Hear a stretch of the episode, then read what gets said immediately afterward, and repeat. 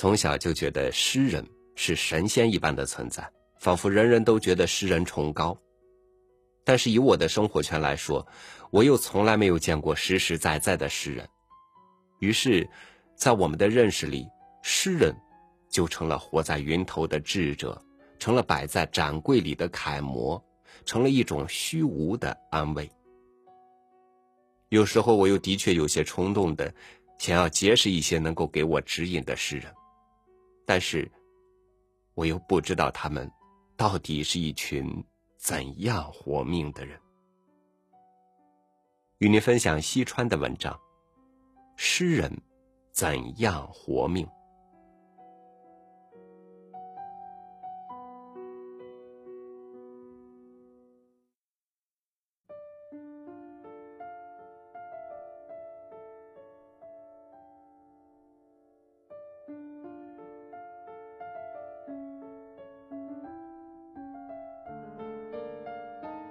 德国当代著名诗人斯岑斯贝格的稿费标准是：一首诗，无论长短，三千马克，没有讨价还价的余地。任何杂志、任何报纸，爱用不用。这样的稿费标准会让中国诗人们羡慕不已。目前，中国的诗歌稿费极低，即使但丁那样的诗人。如果他生活在当代的中国，他也只能一次性拿到六千马克左右的稿费。如果他拿版税，则另算。《神曲》长一万四千二百三十三行，中国的出版社将这个行数换算成四十三万字，这是散字数的算法。如果按一般杂志十五行等于一千字的算法，那《神曲》。那《神曲》应该约等于一百万字，稿费可以拿到一万三千马克的样子，约合六万多人民币。如果但丁不买房子，同时不吃不喝，这点钱够他买辆小奥拓的。想到这儿，我好像忽然看见了人类历史上最伟大的诗人但丁，开着个小奥拓在北京城里东跑西颠。于是我不由得对街上的小奥拓肃然起敬，谁知道那其中的某一辆里，是不是坐着但丁？因此，在目前的中国，诗人们不可能靠写诗活命，他们也不可能靠朗诵来捞外快，因为没有人愿意掏钱专听诗人朗诵。而在德国。诗人朗诵一次至少可以换到三百马克，在法国，诗人朗诵一次的收入大约是两千法郎，在加拿大大约是五百加元，在美国不会少于三百美元。这只是个大概的数，各朗诵会由于组织者不同而付给诗人的报酬亦然。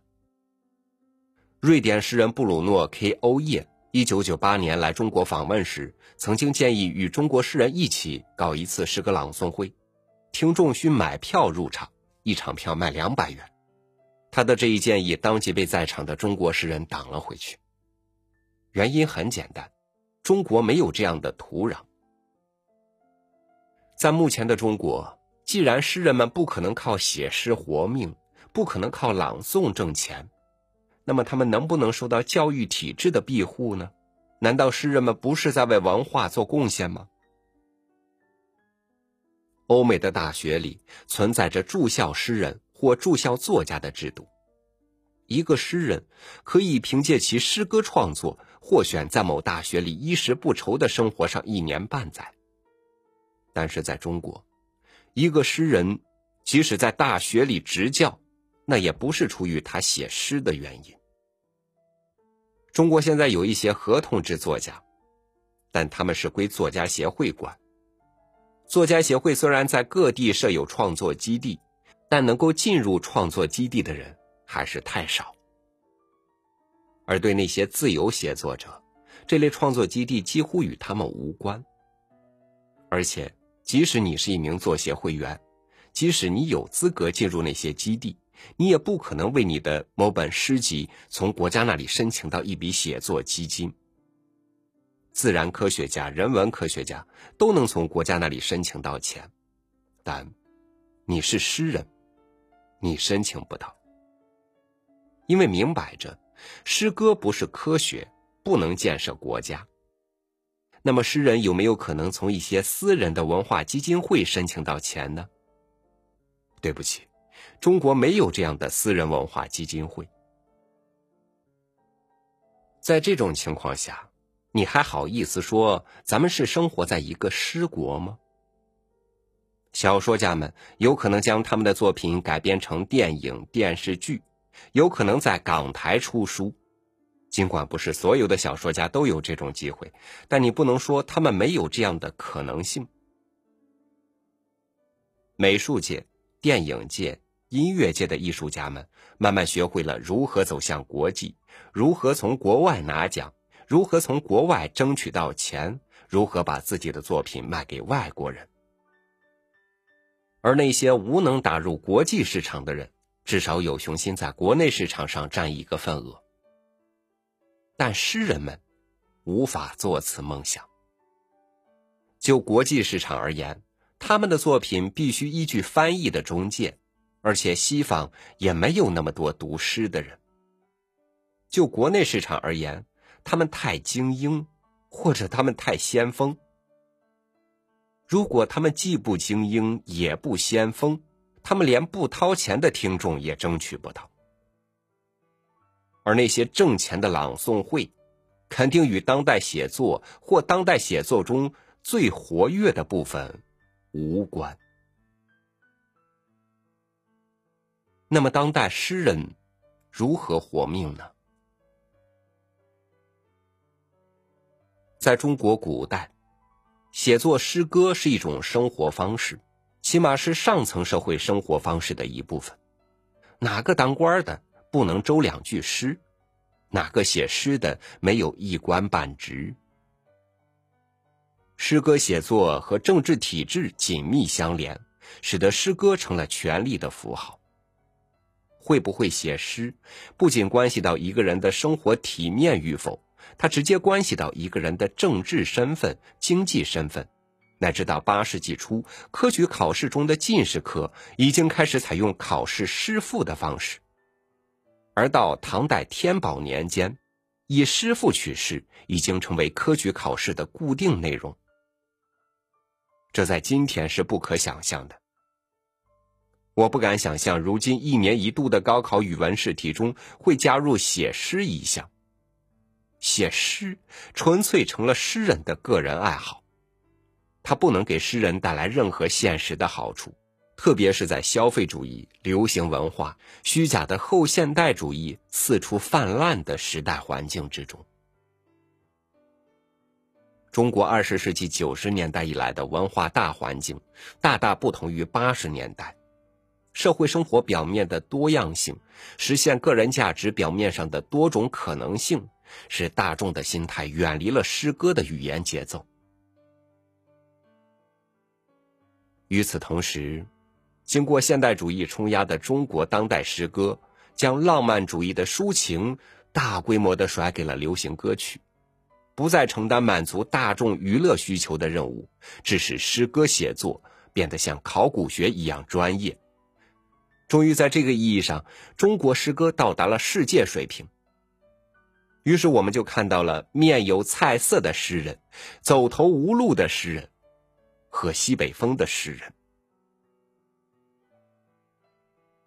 但是，那种以为诗人们已经自绝于人民、自绝于社会的看法是完全错误的。那种以为诗人们命中注定要在水深火热中挣扎的看法是非常愚蠢的。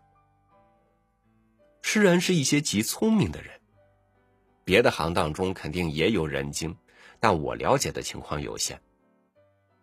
一部分诗人始终抱住诗歌不放，肯定有其抱住不放的理由；另一些诗人从诗歌后退一步，发现了财富奔腾的大海、金钱闪耀的天空。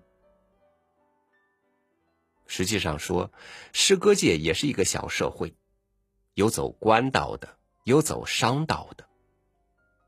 我见过一个权重一方的诗人。有一年我去某省开会，此诗人请我吃饭。陪吃饭的人中有一位与诗歌无关的人，是某地的公安局局长。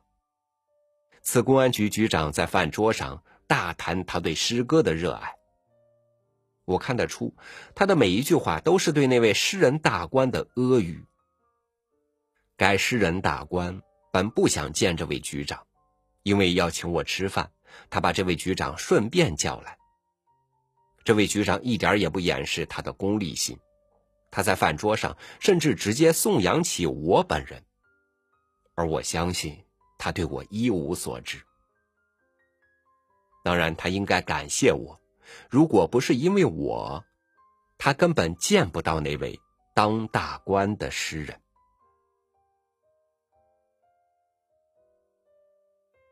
在诗词界走商道的人就太多了。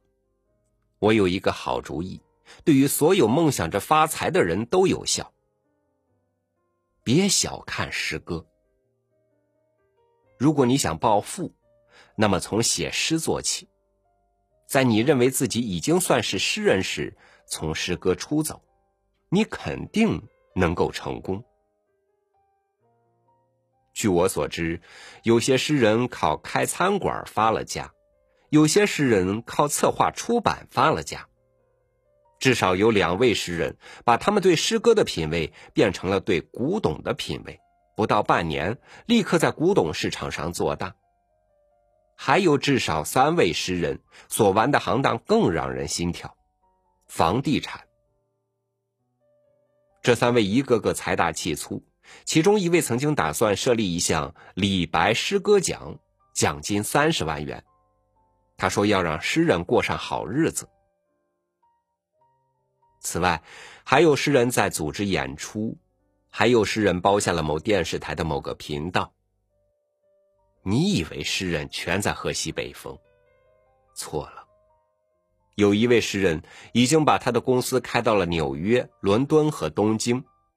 如果你觉得这些行当离诗歌写作远了点那你也可以干点离诗歌写作近的事儿，写歌词，写舞台剧，写电影剧本，写电视连续剧。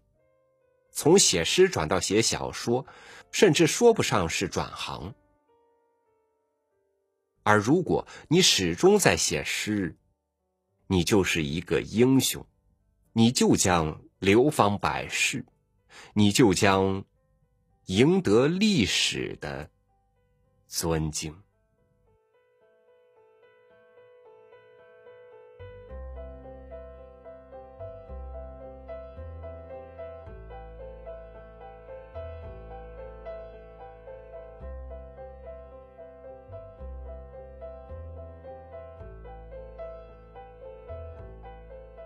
在问完诗人怎样活命之后，心底仿佛有了更多的疑问被勾起。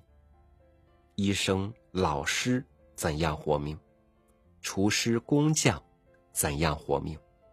每一个人都将在各自的人生里怎样活命？或许随波逐流的，终将被冲上浅滩；坚守航舵的，必然驶入江海。感谢您收听我的分享。欢迎您关注微信公众号“三六五读书”，收听更多主播音频。我是超宇，明天见。